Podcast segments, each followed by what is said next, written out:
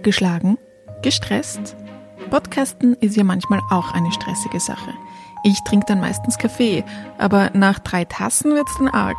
Da fangen mir die Hände an zu zittern. Aber die Welt findet ja Gott sei Dank für jedes Problem eine Lösung. Und das hört sich so an.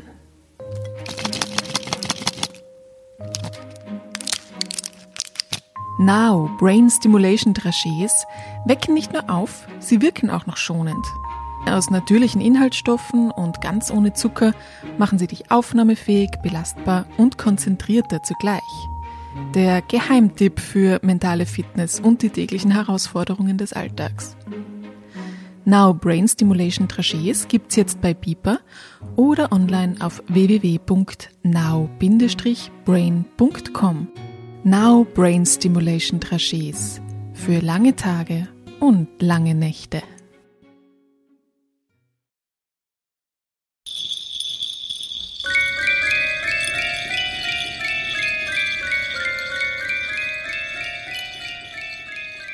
Sagenhaft. Gute Nachtgeschichten für Erwachsene.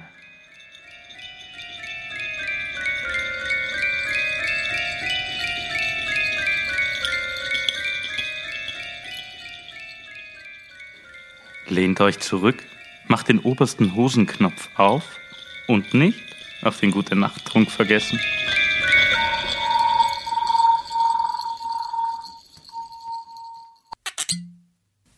Kleine Seejungfrau.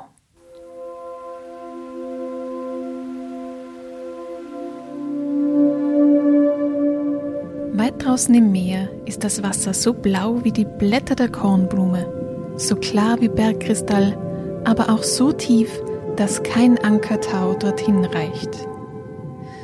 Viele Kirchtürme müssten übereinander gestellt werden, um vom Meeresgrund bis zu den Wellen hinaufzuragen. Und tief unten wohnt das Volk, das sich Meervolk nennt. Nun darf man aber nicht glauben, dass dort nur weißer Sandboden ist. Da wachsen die seltsamsten Bäume und die wunderlichsten Pflanzen. Sie haben einen geschmeidigen Stiel und so biegsame Blätter, dass sich dies alles bei der geringsten Bewegung der Wellen wie lebendige Wesen bewegt. Zwischen den Zweigen der Wassergewächse schlüpfen die Fische, große und kleine, dicke und dünne, ganz so wie bei uns die Vögel durch die Büsche und Hecken. An der allertiefsten Stelle liegt das Haus des Meerkönigs. Die Mauern sind von Korallen, die Fenster von Bernstein und das Dach ist aus Muschelschalen gebildet, die sich öffnen und schließen, je nachdem das Wasser strömt. Das ist ein zauberhafter Anblick, denn in jeder Muschel liegt eine schimmernde Perle, von denen eine einzige der Krone eines Kaisers den höchsten Wert verleihen würde. Der Meerkönig unter dem Muscheldach war ein Witwer, doch seine alte Mutter führte ihm die Wirtschaft mit Umsicht und Tatkraft. Sie war eine sehr kluge und stolz auf ihren Adel, denn sie trug im Schwanz zwölf Austern eingeklemmt, während andere Vornehme sich mit höchstens sechs Stück begnügen mussten. Sonst verdiente die alte Dame das höchste Lob, besonders weil sie so viel Liebe für die kleinen Meerprinzessinnen, ihre Enkelinnen hegte und die innigste Sorge für ihr Wohl in dem königlichen Herzen trug. Ihre Enkelinnen waren sechs schöne Kinder, aber die jüngste war doch die schönste von allen. Ihre Haut schimmerte so klar und durchscheinend wie ein Rosenblatt, ihre Augen leuchteten so blau wie das Meer, wenn der Himmel sich darin spiegelt. Aber gleich den anderen hatte sie keine Füße, und ihr schöner Leib endete im Schwanz eines Fisches. Den ganzen Tag spielten die Meerprinzessinnen in der Tiefe im Haus ihres Vaters. Da gab es große Säle, in denen lebendige Blumen aus den Wänden hervorwuchsen, und wenn die großen Bernsteinfenster aufgemacht wurden, flitzten die Fische zu den Kindern herein, wie es auf Erden die Schwalben tun. Die Fische kamen sogar zu den kleinen Prinzessinnen und fraßen ihnen aus den Händen. Auch duldeten sie, dass man sie streichelte. Vor dem Schloss war ein großer Garten mit feuerroten und dunkelblauen Bäumen. Ihre Früchte funkelten wie Gold, die Blüten loderten wie brennendes Feuer und bewegten die gefiederten Blätter ohne Ruhe und Rast. Das Erdreich war aus feinstem Sand, aber seine Farbe war blau wie eine Schwefelflamme. Über allem ruhte ein blauer Glanz, so dass man hätte glauben können, hoch oben in der Luft zu weilen und Himmel über und unter sich zu haben, und dennoch war man am Grund der See. Bei Windstille konnte man die Sonne sehen. Sie glich einer Blume aus Purpur, und ihre Staubfäden waren das Licht. Jede der kleinen Prinzessinnen hatte ihr eigenes Beet im Garten. Dort konnten sie graben und pflanzen, so viel sie wollten. Die eine Prinzessin gab dem Blumenbeet die Gestalt eines Walfisches, einer anderen gefiel es besser, dass ihr Beet wie ein kleines Meerweibchen aussah.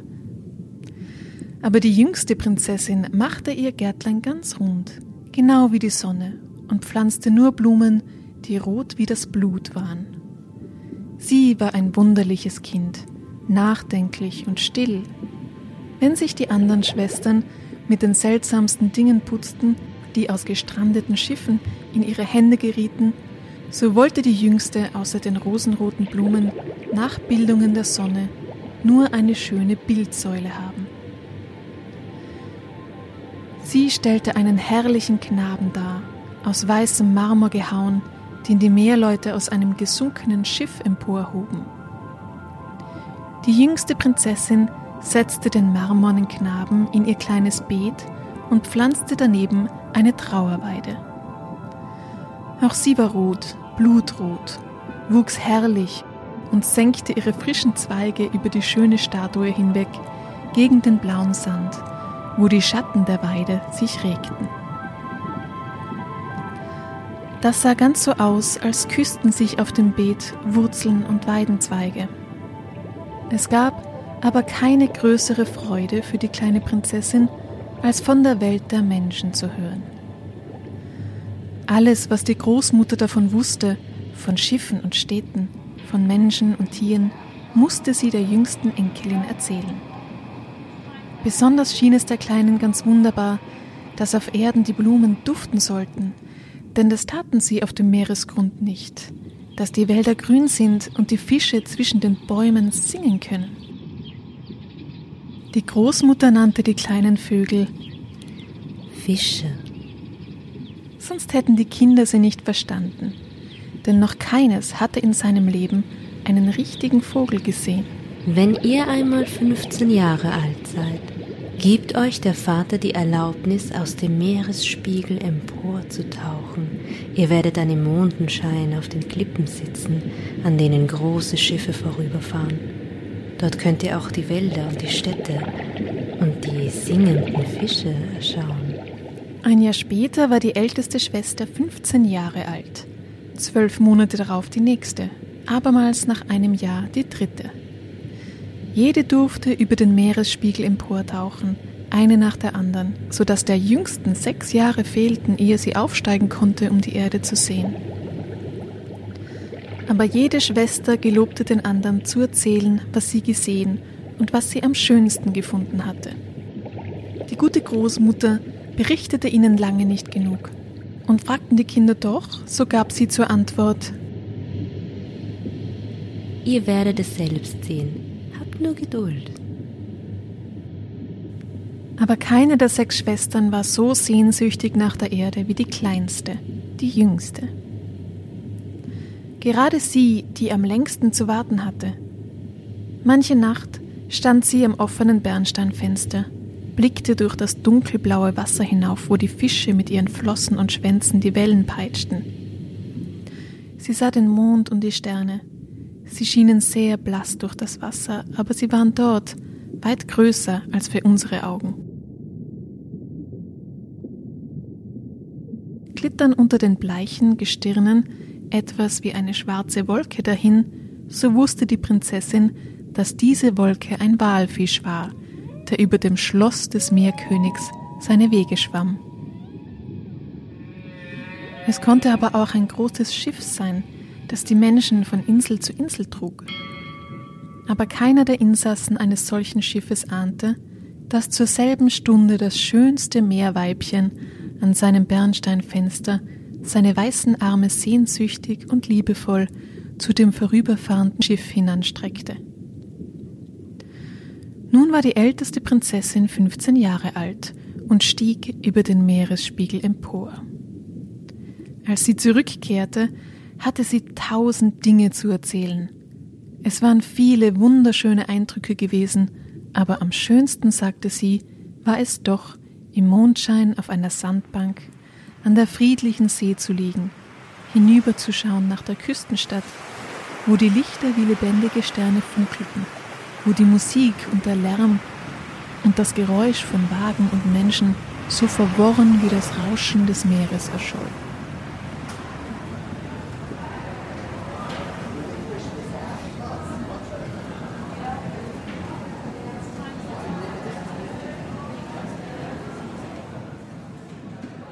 Wie horchte die jüngste Prinzessin auf. Wenn sie nun des Nachts am Fenster stand und durch die Bläue der nächtlichen See emporschaute, so gedachte sie der Küstenstadt mit all ihrem Lärm, all ihrem Toben. Ein Jahr darauf kam die Stunde, in der die zweite Schwester emporsteigen durfte und schwimmen konnte, wohin es sie zog. Gerade bei Sonnenuntergang kam sie über den Wassern zum Vorschein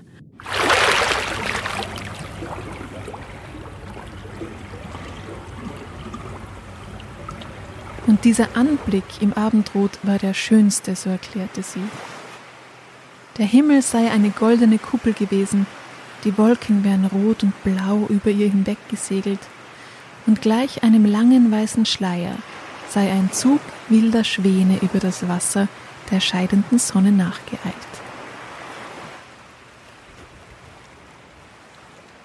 Dann sank die Sonne, die Schwäne verschwanden sogleich, doch die Prinzessin konnte nicht angeben, wohin sie gesunken waren.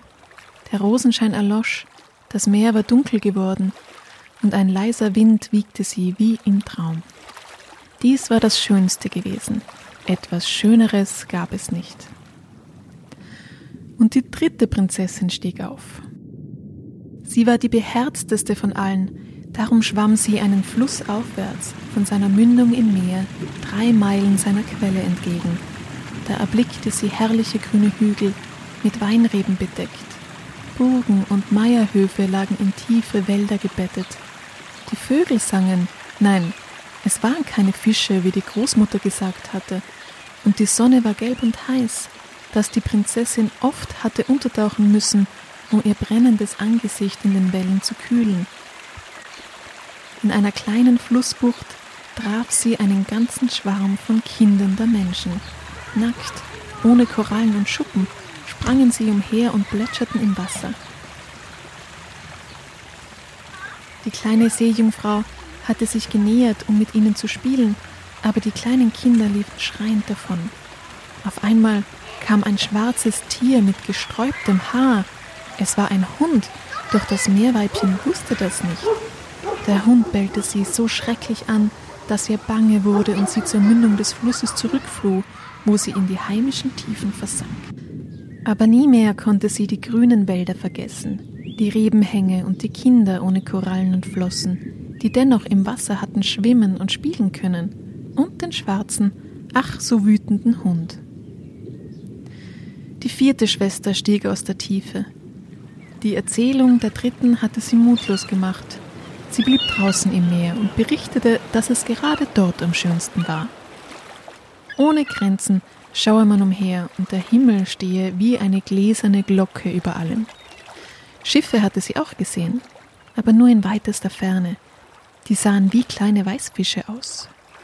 Die Delfine hatten Purzelbäume gemacht und die großen Walfische hatten aus ihren Nasenlöchern Wassersäulen emporgespritzt die wie Bäume aus Schaum und Nässe aussahen. Nun kam die Reihe an die fünfte der Schwestern. Ihr Geburtstag war gerade im Winter. Daher erblickte sie die Dinge, die die anderen bei ihrem ersten Ausflug nicht gesehen hatten. Die See schillerte grün, große Eisberge, die wie Perlen aussahen und doch viel größer als die Kirchtürme der Menschen waren, kreuzten darüber. Die Prinzessin hatte sich auf die größte dieser Perlen gesetzt, und alle Segler fuhren erschrocken um diese herum. Sie aber saß ruhig da und ließ ihre langen Haare vom Wind kämmen und strählen. Gegen Abend überzog sich der Himmel mit Wolken, Blitze fuhren herab, der Donner grollte, die kohlschwarze See hob die großen Eisblöcke empor und ließ sie im Wetterleuchten erglänzen. Auf allen Schiffen zog man die Segel ein. Das war eine Angst und ein Grausen. Sie aber, die fünfte Prinzessin, blieb auf ihrem Eisberg sitzen und lächelte, wenn die blauen Blitzstrahlen wie der Dreizack des Vaters in die weiß schäumende See fuhren. So oft eine der Schwestern aus der Kinderstube in die Welt über der Meerestiefe kam, war sie begeistert über alles, was sie erschaute. Sobald sie aber als erwachsene Jungfrauen das Recht hatten, hinaufzusteigen, wenn es ihnen beliebte, wurde es ihnen ganz gleichgültig. Ja, sie verlangten sogar wieder nach ihrer Heimat, und nach wenigen Wochen erklärten alle, dass es doch da unten am schönsten sei, denn da lebe man am gemütlichsten beisammen. Manchmal am Abend nahmen die fünf erwachsenen Schwestern einander in die Arme und tauchten in einer Reihe über das Wasser empor. Herrliche Stimmen hatten sie, schöner als irgendein Menschenkind. Und wenn der Sturm heraufzog und den Schiffen der Untergang drohte, so schwammen die Jungfrauen vor den unglücklichen Schiffern her. Dann sangen sie so lieblich von all dem Schönen auf dem Grund der See baten so innig, die Seeleute möchten sich doch nicht fürchten, in die Tiefe zu fallen. Aber die Schiffer verstanden die Sprache des Seevolkes nicht. Sie hielten den Gesang für das Brausen des Sturmes, für den Orgelklang des Todes. So bekamen sie auch die Herrlichkeiten des Meerkönigs niemals mit Augen zu sehen. Denn wenn das Schiff sank, so ertrank seine ganze Besatzung und nur als Leichen kamen die guten Matrosen an der Schwelle des Meerkönigs an. Wenn die fünf Schwestern also gemeinsam emporstiegen, dann blieb die jüngste ganz allein zurück. Sie schaute den Glücklichen nach, und es war ihr, als müsse sie weinen. Doch die Seejungfrauen haben keine Tränen, und darum leiden sie mehr als wir, die wir zu weinen verstehen.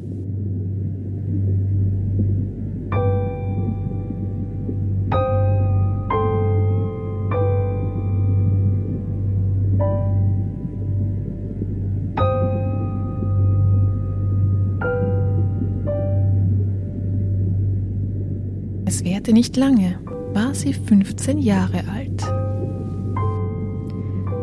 Schau an, nun bist du auch erwachsen. Nun komm zu mir, dass ich dich schmücke, wie ich es bei deinen Schwestern auch getan habe. Und sie setzte der kleinen Seejungfrau einen Kranz weißer Lilien auf das Haar. Jedes Blütenblatt glich einer Perle. Dann gebot die alte Königin Mutter, acht Austern, dass diese sich im Schwanz der Prinzessin festklemmen sollten, um ihre hohe Abkunft zu erweisen. Au, aber das tut ja weh, klagte die kleine Seejungfrau. Alle Größe muss leiden, gab die Alte zur Antwort.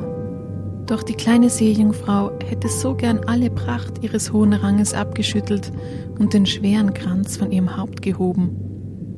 Die roten Blumen aus ihrem Garten kleideten sie doch viel schöner, aber ändern durfte sie nichts.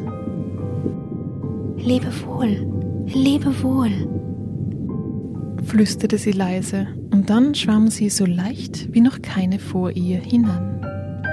Eben war die Sonne untergegangen, als die Seejungfrau mit ihrem Haupt über dem Wasser emportauchte.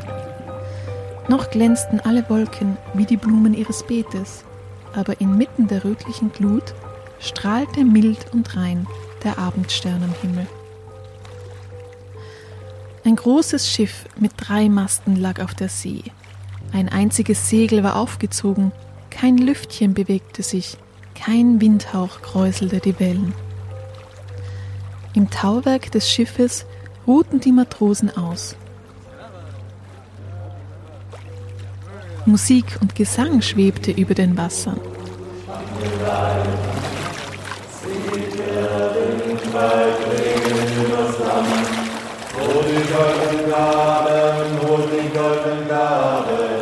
Mit zunehmender Nacht erhellte sich das Schiff sternengleich. Viele hunderte Lämpchen wurden angezündet. Alle Ränder des dunklen Schiffes waren freundlich damit besetzt. Kleine Seejungfrau schwamm dicht heran. Vor ihr lag das Fenster zur Schiffskajüte und jedes Mal, wenn das Meer sich schaukelnd emporhob, konnte sie durch das runde Auge in das Schiffsinnere hineinsehen. Da erblickte sie viele kostbar gekleidete Menschen, aber der schönste von allen war doch der junge Königssohn mit seinen großen, schwermütigen Augen. Er zählte gewiss nur ein Jahr mehr als die kleine Segenfrau, und heute war sein Geburtstag. Zu seiner Feier glänzte all die Pracht auf dem dreimastigen Schiff. Die Matrosen tanzten auf dem Verdeck, und als der Königssohn zu ihnen hinaustrat, stiegen zahllose Leuchtkugeln wie Freudenrufe in den Himmel der Nacht.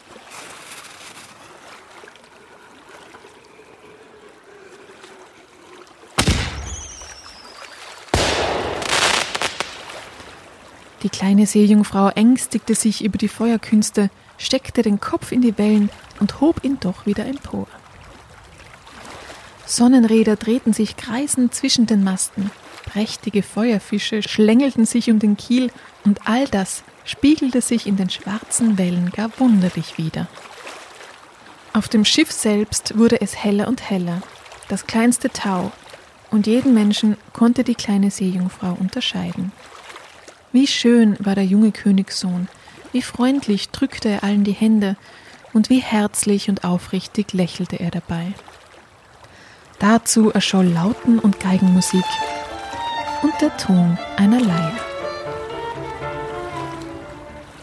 Es wurde spät, doch die kleine Seejungfrau konnte ihre Augen nicht abwenden. Die Lämpchen erloschen, keine Leuchtkugeln stiegen mehr in die Nacht, auch die Mäuler der Kanonen donnerten nicht mehr. Nur auf dem Grund des Meeres summte und brummte der Widerhall der Freudenschüsse noch lange nach. Die kleine Seejungfrau saß auf den Wellen und schaukelte sich. Dabei war sie immer darauf bedacht, dass sie nur ja in die Kajüte hineinschauen konnte. Doch dann bekam das Schiff mehr Wind. Ein Segel nach dem anderen wurde gehisst. Stärker gingen die Wogen, Wolken, noch dunkler als die schwarze Nacht zogen herauf. Und es blitzte in der Ferne. Die Matrosen riefen einander zu. Wetter über der See! Wetter über der See! Wetter über der See! Und zogen die Segel wieder ein. Das große Schiff schaukelte gefährlich, das Wasser erhob sich und glich einem finsteren Gebirge, aber immer tauchte das Schiff gleich einem weißen Schwan wieder empor. Die kleine Seejungfrau fand es lustig und luftig, aber die Seeleute dachten nicht so wie sie. Das Schiff krachte, stöhnte und seufzte ganz sonderbar.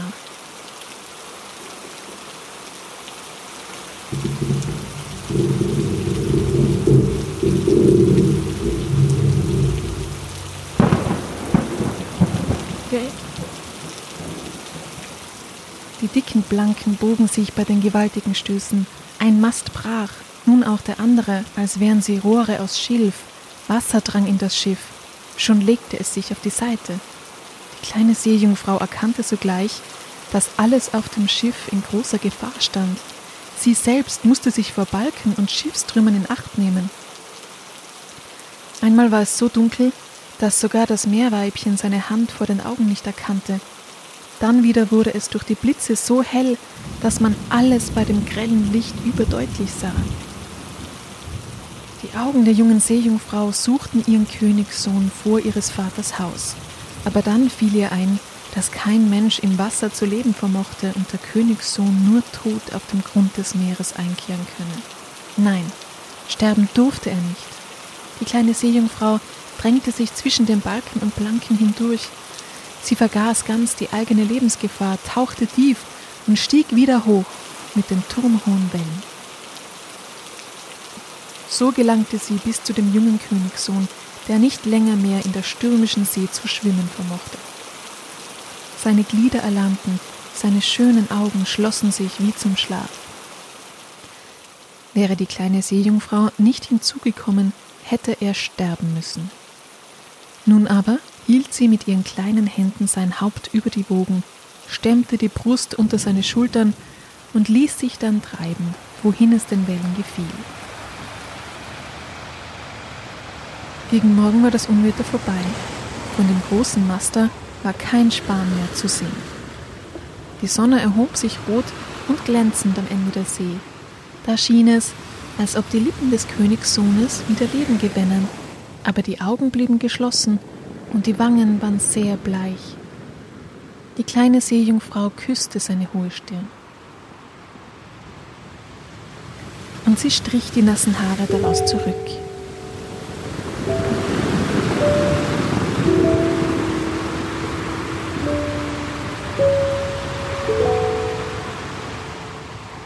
Es kam mir vor, als halte sie das Marmorbild aus ihrem kleinen Garten an ihrer Brust. Sie küsste das bleiche Haupt wieder und immer wieder und wünschte nur, dass der Königssohn sein Leben behalte.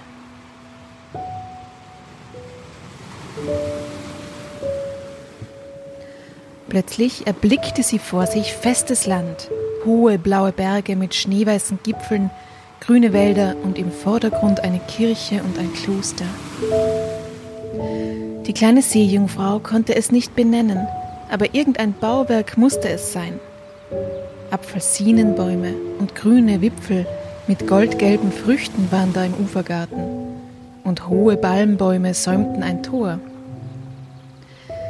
Die See bildete eine kleine Bucht. Hier war es still, aber auch abgrundtief.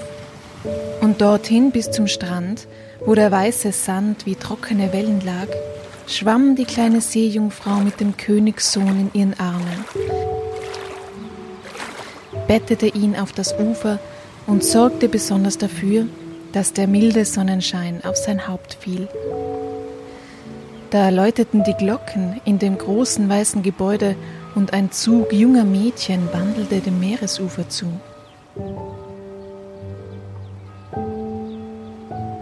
Die kleine Seejungfrau verließ den Jüngling und schwamm weit hinaus.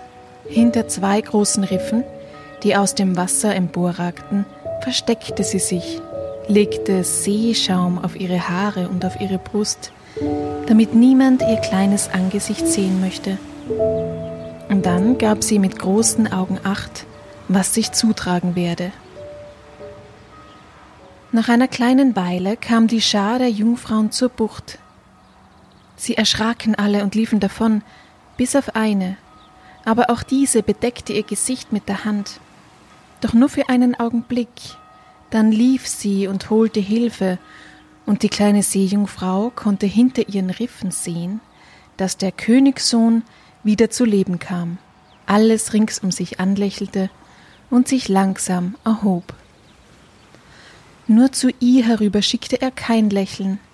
Er wusste doch nicht, dass sie ihn gerettet hatte. Und der weiße Wellenschaum bedeckte sie allzu dicht. Die kleine Seejungfrau war betrübt. Man führte den Königssohn in das hohe weiße Gebäude. Die Jungfer aber tauchte unter und kehrte in das Haus ihres Vaters zurück. War sie immer still und nachdenklich gewesen, so wurde sie es nun noch weit mehr. Die Schwestern fragten sie aus, was sie das erste Mal gesehen habe. Sie sagte nur ein Schiff und ein Haus. Dann schwieg sie und erzählte nichts weiter. Manchen Abend und manchen Morgen stieg sie zu der Bucht empor, wo sie den Königssohn verloren hatte. Sie sah die Früchte des Gartens reifen, sie sah, wie sie geerntet wurden, wie der Schnee auf den Bergen schmolz, aber den Königssohn sah sie nicht, und immer trauriger kehrte sie wieder heim in die Tiefe. Dort war es ihr einziger Trost, in ihrem kleinen Garten zu sitzen, Sie schlang die Arme um das schöne Marmorbild, das dem Königssohn glich, aber ihre Blumen pflegte sie nicht, mochten sie wie eine Wildnis über die Wege wuchern und ihre langen Stängel mit den Weidenzweigen verschlingen, so dass es ganz dunkel um die kleine Seejungfrau und dem Knaben aus Marmelstein ward. Zuletzt ertrug sie es nicht mehr. Sie erzählte ihr Erlebnis einer der Schwestern, und wie diese es wusste, wussten es mit einem Male auch all die anderen. Aber außer ihnen hörte es niemand als ein paar Seejungfrauen, die es nicht weiter sagten. Eine von diesen kannte den Königssohn. Sie wusste, wer er war. Sie hatte ihn auch auf dem Segler im Vorbeischwimmen gesehen und konnte angeben, wo sein Königreich lag. Komm, kleine, Komm, Schwester, kleine Schwester, riefen die fünf Prinzessinnen. Sie alle verschlangen die Arme und in einer Reihe stiegen sie aus dem Meer dorthin, wo das Schloss des Königssohnes lag.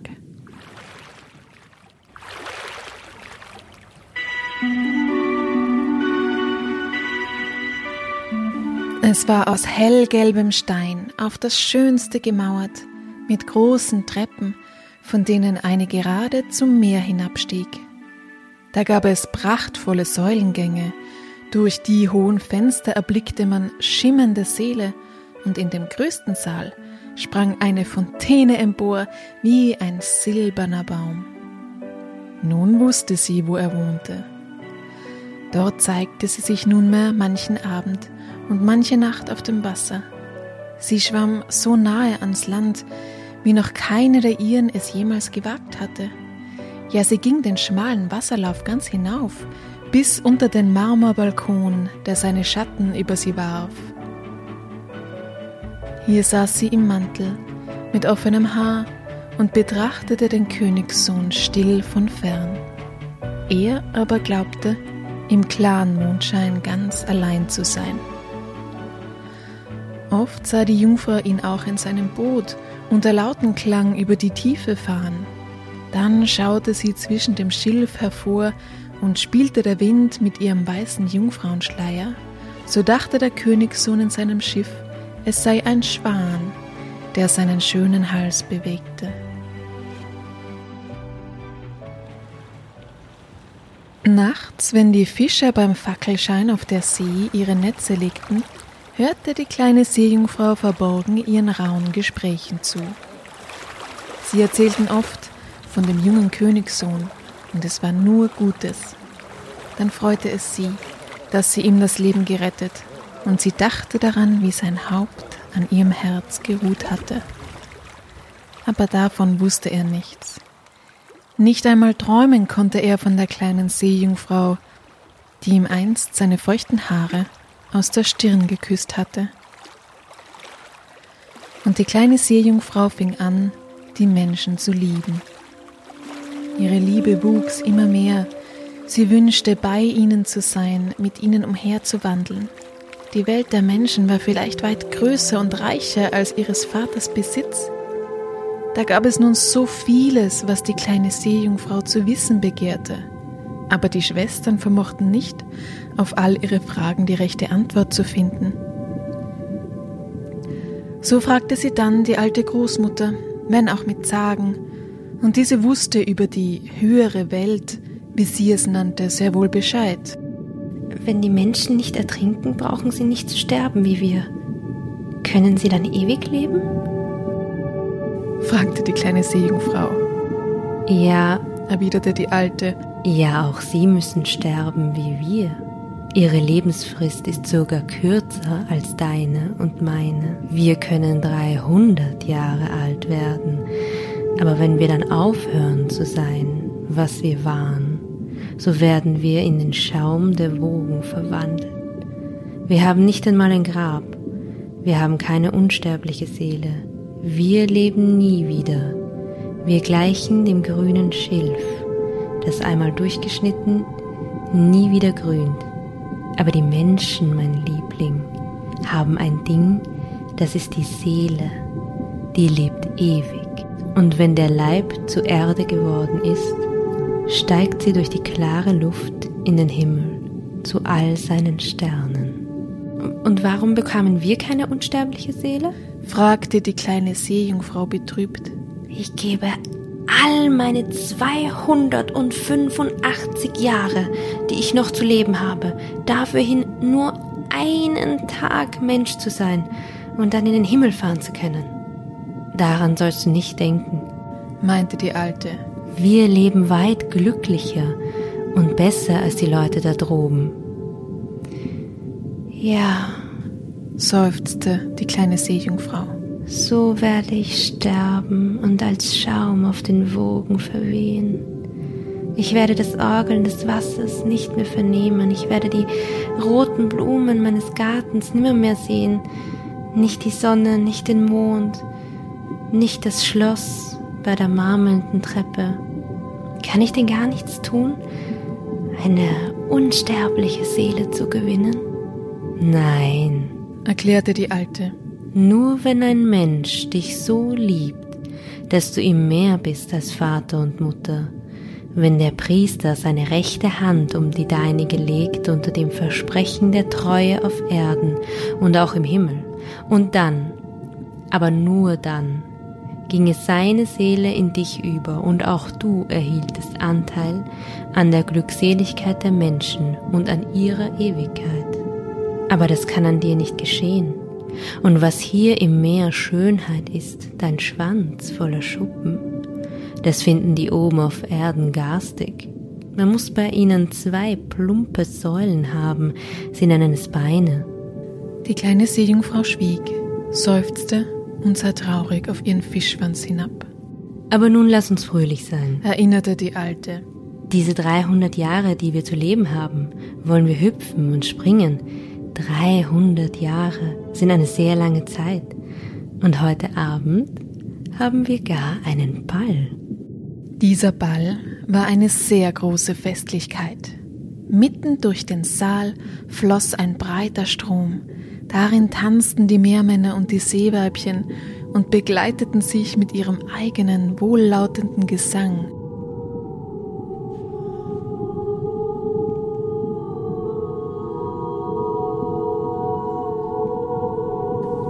Solche Stimmen hatte kein Mensch auf der Erde. Die kleine Seejungfrau sang am schönsten.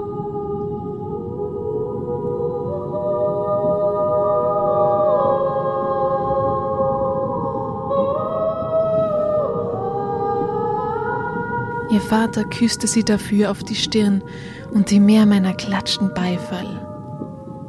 Einen kurzen Augenblick spürte die Jungfer, eine starke Freude in ihrem Herzen, weil sie erfasste, dass die schönste Stimme auf Erden und im Meer ihr Eigentum war. Aber dann dachte sie wieder an die Welt über sich, an den schönen Königssohn und dass sie niemals eine unsterbliche Seele erhalten werde. Lautlos schlich sie sich aus des Vaters Haus. Und als das Fest in Gesang und Heiterkeit erklang, kauerte die Seejungfrau in ihrem kleinen Garten, den Kopf in die Hände gelegt, Traum verloren. Da hörte sie ein Waldhorn lieblich durch das Wasser ertönen.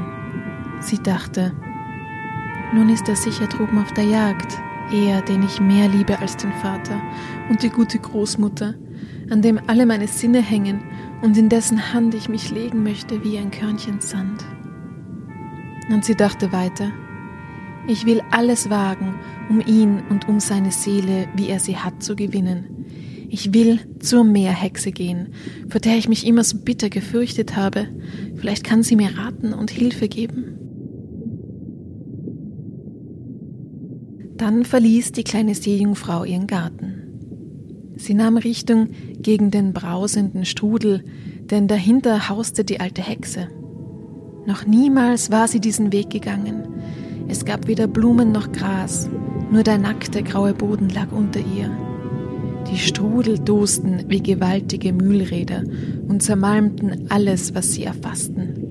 Sie musste zwischen den Wirbeln hindurch, und dann kam ein langes Stück Weg über nichts als warmen, sprudelnden Schlamm. Das war das Dorfmoor der Hexe. Endlich erreichte sie den Wald. Alle Bäume und Hecken bestanden aus Polypen, halb Pflanz, halb Tier und glichen hundertköpfigen Schlangen, der Erde entwachsen. Alle Zweige waren lange, gleitende Arme mit Fingern, gleich sich bindenden Würmern und bewegten sich ruhelos von der Wurzel bis zum äußersten Saum. Was dieser Hexenwald mit seinen Zweigen erfassen konnte, umschlang er ganz fest und ließ es nimmer los. Mit Grauen blickte sich die kleine Seejungfrau um. Fast wäre sie heimgeeilt, aber da dachte sie an den Königssohn, an die unsterbliche Seele, und ihr Mut kehrte zurück. Ihr langes, flatterndes Haar band sie sich fest um den Hals, damit die Polypen sie nicht daran packen konnten. Die kleinen Hände legte sie über die Brust, und so schoss sie wie ein Schwertfisch davon. Die Polypen hatten vergeblich ihre langen Arme nach ihr gereckt. Sie hatte wohl bemerkt, wie ein jeder von ihnen seine Beute festzuhalten verstand. Schiffsruder und Kisten lagen in den Zweigen auf ewig vor Anker. Das Schrecklichste aber war ein zartes Meerweib, das die Polypen gefangen und in sich erstickt hatten.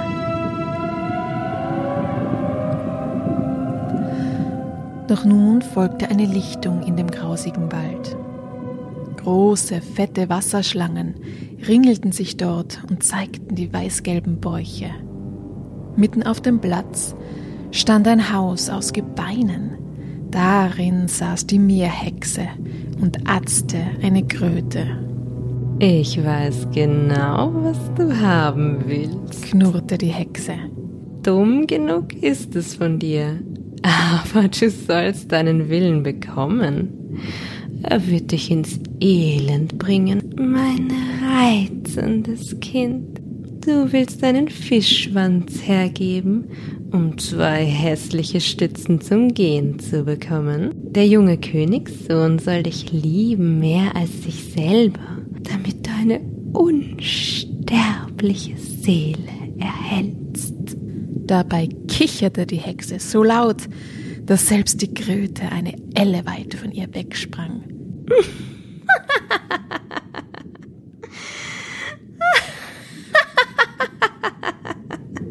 Doch du hättest keine bessere Stunde wählen können. Morgen nach Sonnenaufgang hätte ich dir nicht mehr helfen dürfen, bis wieder ein ganzes Jahr zu Ende gegangen ist. Ich werde dir einen Trank bereiten. Mit dem musst du an Land schwimmen, ehe die Sonne sich noch erhebt. Setze dich dort an das Ufer und trinke den Trank dann verschwindet dein Schweif und bildet sich zu dem, was die Menschen als Beine bezeichnen. Aber wisse, es wird dir so weh tun, als durchbohre dich ein frisch geschliffenes Schwert. Wer dich erblickt, wird sagen, du seist die Schönste auf Erden. Du behältst deinen schwebenden Gang, keine Tänzerin wird dich erreichen. Aber bei jedem Schritt wird dir sein, als ob du auf scharfe Messer treten würdest, als ob dein Blut aus vielen Wunden zu Boden fließe. Willst du dies alles erdulden? So helfe ich dir. Ja, erwiderte die kleine Seejungfrau mit bebender Stimme und dachte an den Königssohn und an die unsterbliche Seele. Aber merke wohl auf, hast du einmal die Gestalt der Menschen erworben, so kannst du nie wieder eine Seejungfrau werden. Durch die Wellen zu Vater und Schwestern, zu der Ahnfrau und deinem purpurnen Garten gibt es kein Zurück. Gewinnst du die Liebe des Königssohns, so dass er um deinetwillen Vater und Mutter verlässt, an dir hängt mit Leib und Seele und der Priester eure Hände ineinander legt, nicht. So wirst du keine unsterbliche Seele erhalten, Am ersten Morgen nach seiner Hochzeit mit einer anderen Jungfrau wird dein Herz brechen und du wirst zu Schaum über der See.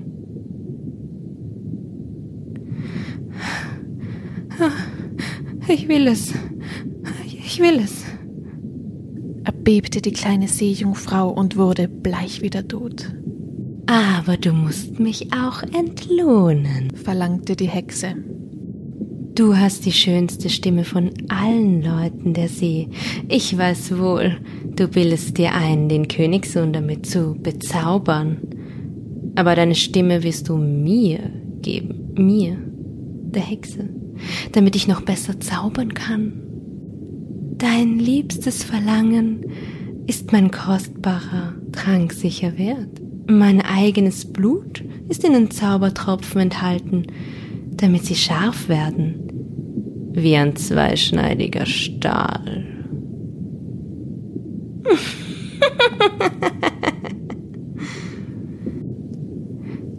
Aber, entgegnete die Seejungfrau, wenn, wenn du mir meine Stimme nimmst, was habe ich noch? Hm, deine schöne Gestalt, deinen schwebenden Gang, deine sprechenden Augen. Damit kannst du schon mehr als ein Menschenherz betören. Nun ist dir der Mut verloren gegangen? Und strecke nur deine kleine Zunge hervor, dann werde ich sie mir nehmen, und du bekommst den prächtigen Trank. Es geschehe, es geschehe erklärte die kleine Seejungfrau, und die Hexe setzte ihren Kessel auf, um den Zaubertrank zu bereiten.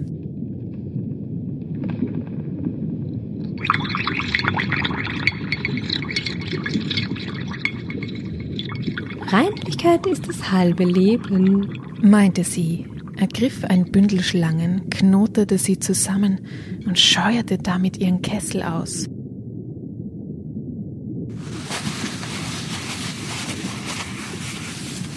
Dann ritzte sie sich selber die Haut. Ihr schwarzes Blut rann hervor und der Dampf bildete die schreckhaftesten Gestalten, dass einem Angst und Bang werden konnte. Immer wieder brachte die Hexe neue Zutaten herbei und warf sie in den Sud über den Flammen. Endlich war der Trank fertig bereitet und schien so klar wie geschliffener Bergkristall. Da hast du ihn, sagte die Hexe zufrieden, beraubte die kleine Seejungfrau ihrer lieblichen Stimme und entließ sie. Sollten die Zweige meines schönen Waldes dich festhalten wollen, rief die Hexe, besprenge sie nur mit einem einzigen Tropfen von diesem Trank, dann springen sie in Stücke. Und du kannst gar nicht zählen, in wie viele. Aber die kleine Seejungfrau brauchte diesen Rat nicht zu befolgen. Die Polypen zogen sich erschrocken vor ihr zurück, denn der schimmernde Trank in ihren Händen leuchtete wie der Abendstern. So eilte sie durch den Wald, über das Dorfmoor, glitt durch die zermalmenden Strudel und nicht ein einziges Haar ward ihr gekrümmt. In der Ferne sah sie das Schloss ihres Vaters. Seine Lichter waren erloschen. Alle die ihren mochten schon schlafen. Die kleine Seejungfrau hätte so gern ein jedes geküsst, und doch wagte sie sich nicht über die Schwelle, nun da sie stumm war und für immer zum Abschied bereit. Sie schlich in den Garten und brach von jedem Beet ihrer Schwestern eine einzige Blume, warf dem Vaterhaus tausend Kusshände zu und stieg empor durch die tiefblaue See, wohin es sie zog.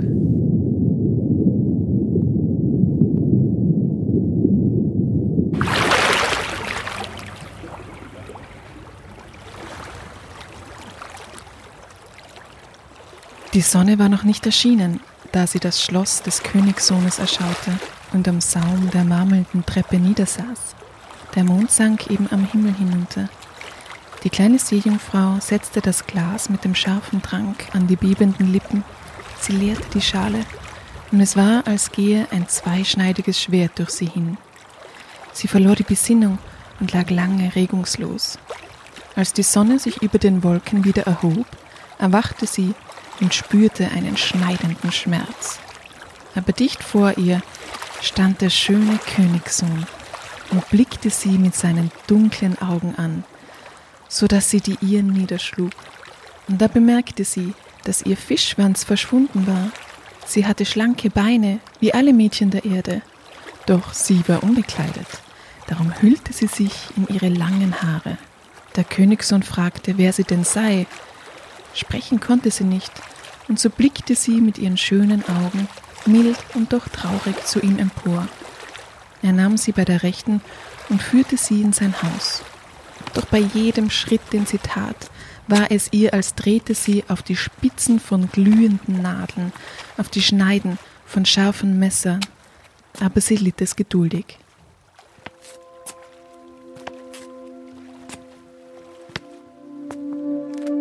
An der Hand des Königssohns stieg sie so leicht wie ein Schwanenflaum die gewaltige Treppe hinan. Aller Augen folgten ihr bewundernd, alle lobten ihren lieblichen, schwebenden Gang. Kleider aus Seide und Flor wurden ihr gereicht. Wohin sie kam, erschien sie als die schönste von allen. Aber stumm war sie, blieb sie, und mit dem Reden und Singen war es vorbei. Schöne Dienerinnen in köstlichen Schleiern traten hervor und sangen vor dem Königssohn und seinen Eltern. Eine sang schöner als die andere. Der Königssohn klatschte Beifall und freute sich. Da wurde die kleine Seejungfrau betrübt. Hatte sie selbst nicht einst hundertmal schöner gesungen? Und sie dachte, ahnte er doch, dass ich seinetwegen meine Stimme verloren gab? Dann tanzten Dienerinnen reizende, schwebende Tänze zur Flötenmusik. Und nun erhob sich die kleine Seejungfrau, ihre herrlichen weißen Arme, richtete sich auf den Zehenspitzen empor und schwebte tanzend über den marmornen Boden dahin.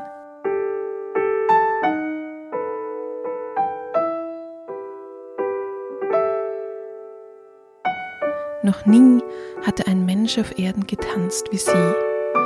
Bei jeder Bewegung trat ihre Schönheit noch süßer hervor, und ihre sanften Augen sprachen tiefer zum Herzen als der Dienerinnen Gesang. Alle waren bewegt, der Königssohn wohl am meisten. Er gab ihr den Namen Mein schönes Findelkind. Sie aber tanzte, ohne zu rasten, und doch war ihr jedes Mal, wenn ihr Fuß die Erde berührte, als schnitten scharfe Messer sie entzwei. Der Königssohn bat, Bleib immer bei mir. Sie erhielt die Erlaubnis, neben seiner Kammer auf einem Samtkissen zu schlafen. Er ließ ihr Männertracht anfertigen, so begleitete sie ihn stets zu Pferd. Sie ritten durch die grünenden Wälder, die frischen Zweige berührten ihre Schläfen, die Vögel schwangen sich singend an ihnen vorbei. Sie erstieg mit ihrem Gebieter hohe Gebirge, und wenn ihre kleinen Füße auch bluteten, dass die anderen es wohl bemerkten und sie bedauern wollten, so lachte sie doch darüber und folgte dem Königssohn höher hinan, bis die Wolken unter ihnen schäumten, als sei es das Meer.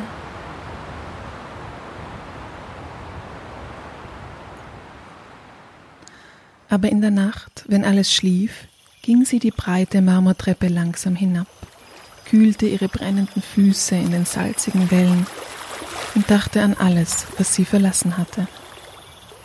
In einer der Nächte kamen ihre Schwestern, Arm in Arm. Sie sangen alle fünf, während die Seejungfrau sich über das Wasser beugte, schwermütige Weisen.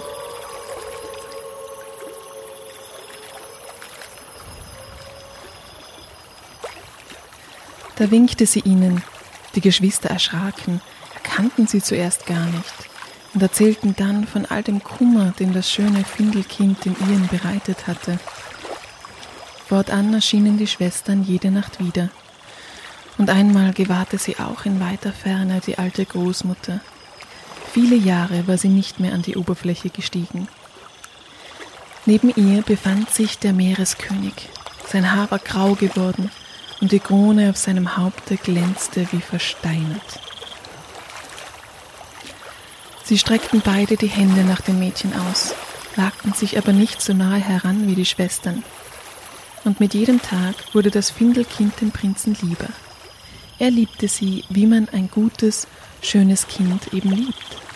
Aber sie zu seiner Königin zu machen, das kam ihm gar nicht in den Sinn.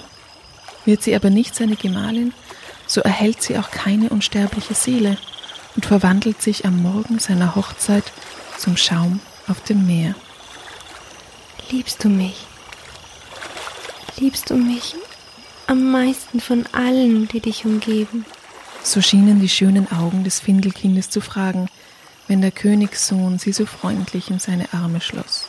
Ja, Erwiderte der Königssohn. du bist mir die Liebste. Denn du hast so ein gutes Herz. Und du bist mir am tiefsten ergeben. Du gleichst auch einem Mädchen, das ich einmal gesehen habe und nicht mehr finde. Einst war ich auf einem Schiff, das später unterging. Doch das wilde Meer war barmherzig und es warf mich bei einem Kloster an Land. In dem Kloster lebten Jungfrauen. Eine von ihnen hat mich am Ufer gefunden und mir mein Leben gerettet. Ich sah sie nur dieses eine Mal, aber ich vergesse sie nie. Sie wäre das einzige Wesen, das ich lieben könnte, über Vater und Mutter hinaus. Aber du gleichst ihr. Fast verdrängst du ihr Bildnis in meiner Seele. Sie gehört wohl dem Kloster an und kann niemals die meine werden. Deshalb bleibe du bei mir. Deshalb bist du gekommen. Wir wollen uns nimmermehr trennen. Ach, er weiß nicht, dass ich sein Leben gerettet habe. dachte die kleine Seejungfrau. Ich habe ihn aus der See zum Strand getragen. Ich legte ihn auf den Sand, dem Kloster zu Füßen. Ich saß unter dem Schaum und ich sah, wie das schöne Mädchen sich über ihn beugte, die Jungfrau, die er mehr lieben muss, als er mich liebt. Die kleine Seejungfrau seufzte, denn weinen konnte sie nicht. Doch nun sollte der Königssohn sich vermählen. Die Tochter des Nachbarkönigs hatte man zu seiner Gemahlin erwählt. Ein prächtiges Schiff wurde ausgerüstet. Ein großes Gefolge sollte den Königssohn auf seiner Freierfahrt begleiten. Die kleine Seejungfrau schüttelte lächelnd ihr Haupt, denn sie kannte die Gedanken des Königssohns. Meine Eltern befehlen, dass ich reisen muss. Ich soll die schöne Prinzessin nur besuchen. Doch sie wollen mich nicht zwingen, sie als meine Braut heimzuführen. Ich weiß, dass ich sie nicht lieben kann. Denn sie gleicht nicht dem schönen Mädchen im Seekloster. Du bist ihr ähnlich. Und sollte ich jemals eine Braut auswählen, so würdest es du vor allen anderen sein, mein liebes Findelkind. Er küsste ihre Stirn, spielte mit ihren schönen langen Locken und ließ sein Haupt an ihrem Herzen ruhen, ihrem Herzen, das von Menschenglück und einer unsterblichen Seele träumte. Du hast doch keine Furcht vor der See, mein stummes Kind. forschte er, als sie auf dem prächtigen Schiff waren. Und er erzählte von Sturm und Stille, von seltsamen Fischen in der Tiefe, die seine Taucher erschaut hatten, und was die Bücher darüber berichteten.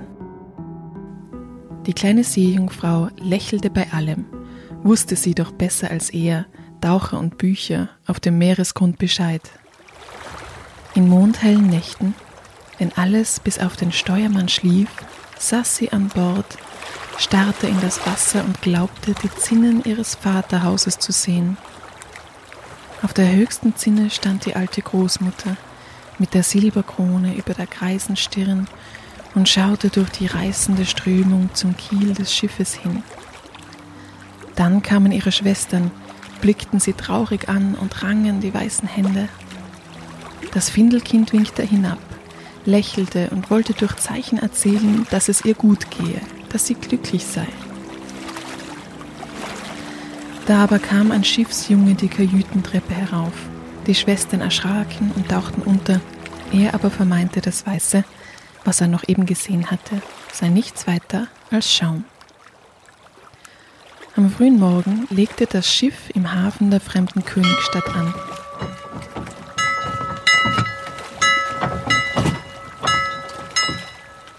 Alle Glocken läuteten, von den Türmen des Schlosses wurden Posaunen geblasen, mit fliegenden Fahnen kamen die Soldaten und grüßten den Sohn des fremden mächtigen Herrschers.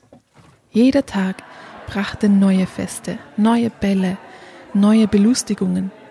Aber die Prinzessin selbst war noch immer nicht da, denn sie wurde weit von der Stadt in einem Kloster erzogen, um die königlichen Tugenden zu erlernen. Doch endlich traf sie ein. Die kleine Seejungfrau fieberte vor Begierde, die Schönheit der fremden Prinzessin zu sehen. Gewiss, sie war schön, schöner, als es die kleine Seejungfrau erwartet hatte. Das Antlitz war fein und klar, und hinter den langen Wimpern lächelten ein paar dunkle, treue und demütige Augen. Du bist es? rief der Königssohn. Du bist es, die mich gerettet hat, als ich wie ein Toter zu Füßen des Klosters lag? Und er drückte die Königstochter an seine Brust. Oh, ich bin allzu glücklich, vertraute er seinem Findelkind an. Mehr als ich jemals zu träumen wagte, ist in Erfüllung gegangen. Sie ist es, die mich gerettet hat. Sie ist es, die ich verloren gegeben habe. Sie ist es, die ich einmal sah. Aber nun werde ich sie nie mehr aus meinen Augen verlieren. Freue dich über mein Glück. Es ist dir ein leichtes, denn du fühlst am meisten mit mir.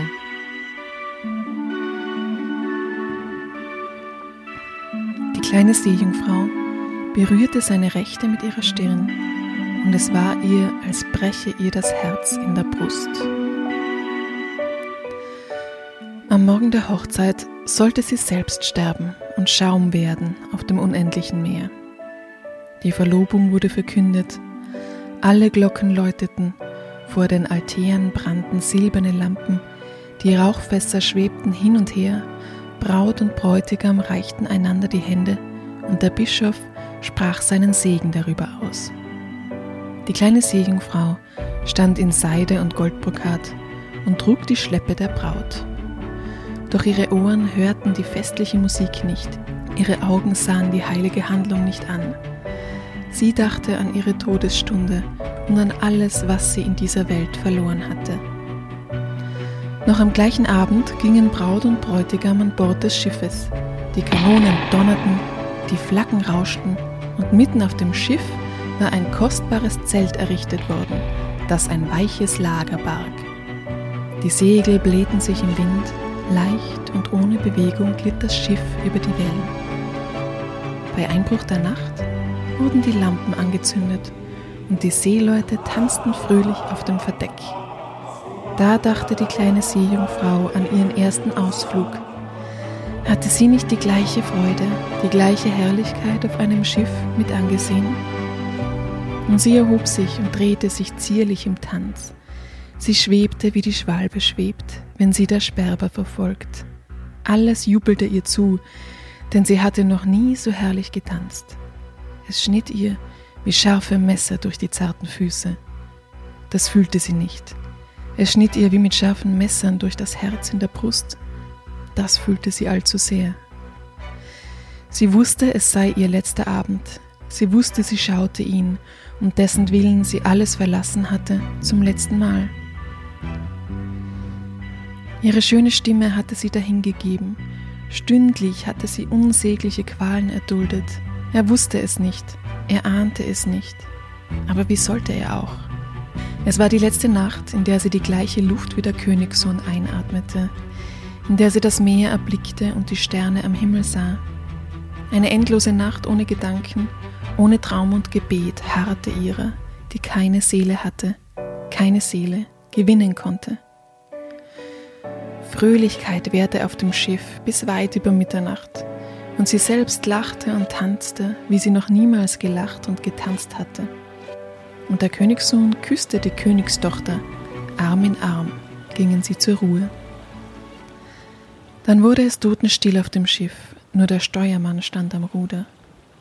Die kleine Seejungfrau legte ihre schneeweißen Arme auf den Schiffsrand. Sie blickte gegen Osten, ob die Morgenröte wohl bald erschien. Da sah sie ihre Schwestern, die vereint aus dem Meer stiegen. Sie schienen bleich, ihre langen, schönen Haare flatterten nicht mehr im Wind. Sie waren geschoren bis auf die Haut, Wir haben sie der Hexe gegeben, damit du in dieser Nacht dem Tod entgehst. Sie hat uns dafür ein Messer gegeben. Ein scharfes Messer. Hier, siehst du? Siehst du, wie scharf? Bevor die Sonne aufgeht, musst du das Messer in das Herz des Königssohns senken, und wenn das Blut deine Füße benetzt, so wachsen sie wieder in einen Fischschwanz zusammen. Du wirst wieder zur Seejungfrau und steigst zu uns hinab. Beeile dich, beeile dich, einer muss sterben, bevor sich die Sonne erhebt. Unsere alte Großmutter trauert so sehr, sie hat all ihr weißes, ehrwürdiges Haar verloren, unseres aber hat die Schere der Hexe hinweggerafft. Töte den Königssohn, und dann komm. Tief seufzten die Schwestern, neigten sich in den Wogen, und noch einmal erscholl es leise. Beeile dich, beeile dich. Die kleine Seejungfrau zog den Purpurteppich von der Tür des Zeltes. Sie sah die schöne Braut an der Brust des Königssohnes ruhen. Sie beugte sich nieder, sie küsste die Stirn, sie betrachtete das Messer in ihrer Hand. Der Königssohn nannte im Traum seine Braut beim Namen. Nur sie war in seinen Gedanken. Das Messer zitterte in der Hand der Seejungfrau. Dann schleuderte sie es weit hinaus in die Wogen, die purpurn erglänzten. Wo es fiel und versank, war es, als keimten alle roten Blumen von dem kleinen Kinderbeet der Seejungfrau empor. Noch einmal, zum letzten Mal, sah sie mit halbgebrochenen Augen den Königssohn an. Dann stürzte sie sich vom Schiff ins Meer und fühlte nur noch das eine. Ihr Leben war Schaum. Die Sonne stieg aus dem Meer und die Strahlen des schönen Gestirns fielen mild und warm auf den todkalten Schaum der Wellen. Die kleine Seejungfrau fühlte nichts vom Tod. Sie sah ja die klare Sonne und hoch über ihr schwebten hunderte von zarten, durchsichtigen Wesen. Sie konnte durch diese herrlichen Geschöpfe die Segel des Schiffes und die Wolken der Morgenröte erblicken. Und die Wesen redeten und sangen aber kein menschliches Ohr hörte es, kein menschliches Auge nahm sie wahr. Ohne Flügel schwebten sie, eins dicht neben dem anderen, freundlich und zärtlich und fast ohne Traurigkeit. Die kleine Seejungfrau sah an sich entlang. Sie hatte einen Körper wie die lieblichen Wesen, einen Leib, der sich höher und höher aus dem Schaum der Tiefe erhob. Zu wem komme ich? Fragte sie. Der Klang ihrer Stimme, die Stummheit war zu Ende gegangen, aber der Ton ihrer Stimme war so zart, dass keine irdische Musik ihn wiedergeben konnte. Zu den Töchtern der Luft? kam die Antwort. Auch sie haben keine ewige Seele, aber sie können sich eine durch Güte erwerben. Wo im heißen Land die Pest die Menschen verzehrt, dort fächeln wir Kühlung Sterbenden wischen wir die schweißbedeckte Stirn. Es gibt viel Leid auf der Welt. Doch wir versuchen mit unseren schwachen Kräften Mühsal zu lindern. Wenn wir hundert und abermals hundert Jahre lang nach dem Guten gestrebt haben, wird auch uns eine ewige Seele zuteil. Die kleine Seejungfrau erhob ihr verklärtes Gesichtchen in die Sonne empor. Zum ersten Mal fühlte sie Tränen in ihren Augen. Auf dem Schiff aber war Lärm und Getümmel. Der Königssohn und seine Braut suchten angstvoll nach ihr. Unsichtbar küsste sie die Stirne der Braut, lächelte den Königssohn an und schwang sich mit den Töchtern der Luft in eine rosenrote Wolke, die langsam über dem Schiff von dannen zog. Und die Töchter der Luft sangen ihr liebliches Lied. Unsichtbar schweben wir durch die Kammern der Menschen, wo die Kinder sind, wo die Kleinen schlafen und wachen, und für jeden Tag, an dem wir ein gutes Kind sehen, das Liebe gibt und Liebe verdient, verkürzt Gott unsere Prüfungszeit. Aber sehen wir ein böses Kind, so müssen wir Tränen der Trauer vergießen, und jede Träne legt unserer Prüfungszeit einen Tag zu.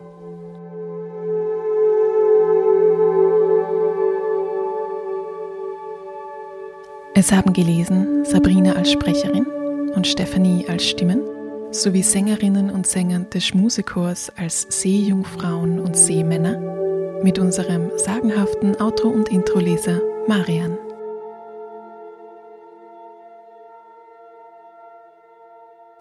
Sagenhaft ist aber nicht nur ein Podcast. Wir machen auch Videos, Verlosungen, wir geben Hintergrundinformationen. Wer sich dafür interessiert, folgt uns doch auf Social Media, auf Instagram oder auf Facebook. Und falls es Anregungen, Kritik oder natürlich auch Lob gibt, schreibt uns doch auf sagenhafterpodcast at gmail.com.